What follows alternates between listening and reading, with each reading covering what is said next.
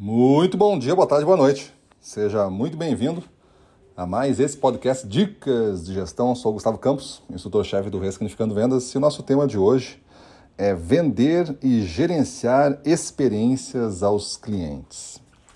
Para mim, esse é o objetivo máximo de um vendedor. Quando ele atinge este objetivo, que ele consegue não só entregar experiências, mas vender antes ele vai vender porque faz parte do jogo de vendas aumentar o valor do produto através da explanação do pacote de experiências que ele vai fazer. Dentro desse pacote de experiências tem o pacote de serviços. Então você vai fazer algum serviço para o seu cliente para que ele é, compre de você e esses serviços, da maneira como você faz, com o seu estilo, com a sua condução, com o seu cuidado, vai ser rotulado como uma experiência porque vai ser única e vai ser algo que o cliente acha muito importante. Imagina um vendedor que consiga vender um pedido de 40 mil reais, vamos dizer que vamos dar um valor, 40 mil reais, e esse valor de 40 mil reais, quando foi vendido, a impressão do comprador é que ele está recebendo 55 mil reais, tá, a impressão, é uma coisa que valia muito mais do que ele está comprando, e a segurança, olha o que eu vou dizer, e a segurança de que isso vai se transformar daqui a pouco em é, 70 mil reais. Tu conseguiu fazer então essa venda ser uma experiência. Vender e gerenciar experiências aos clientes é o que faz os supervendedores.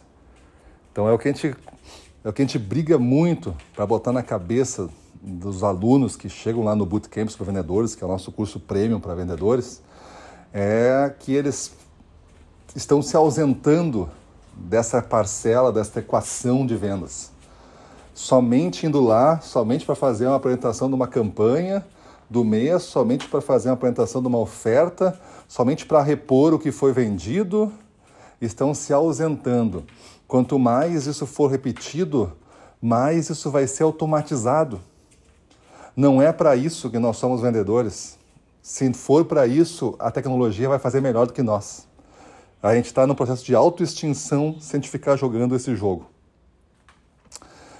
Mas um jogo complexo, de crescimento constante, de ampliação do mix, de conquista de espaços, de estratégias e táticas bem elaboradas para aumentar o giro. Isso não tem tecnologia que faça, pelo menos ainda não conhecida.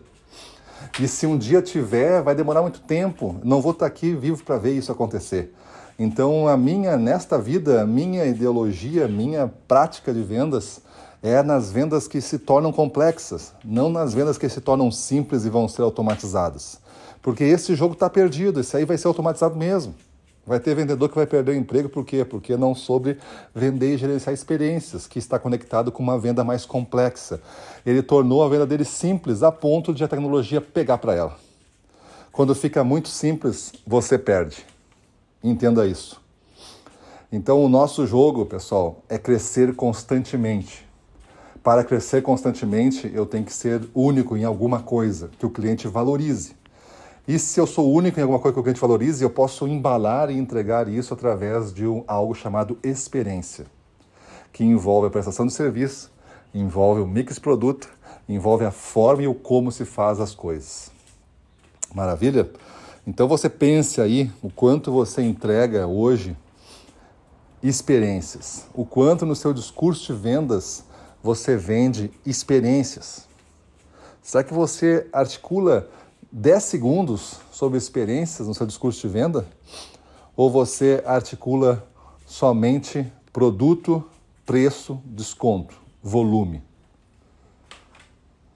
Qual é a sua prática? E aí você vai entender que jogo você está jogando. O jogo da imortalidade ou o jogo da autoextinção. Maravilha? Pensa nisso. Vamos para a rua, na frente dos clientes, domínio total. Vamos para cima deles.